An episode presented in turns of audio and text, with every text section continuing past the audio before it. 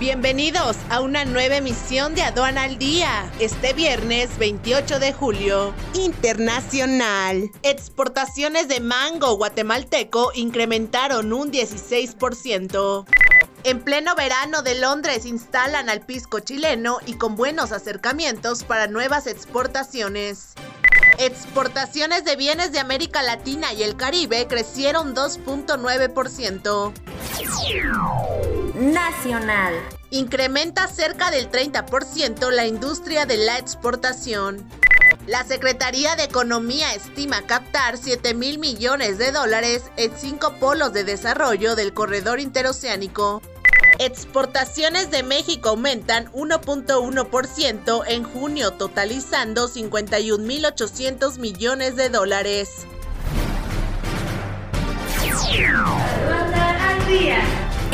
Es un servicio noticioso de la revista Estrategia Aduanera. EA Radio, la radio aduanera.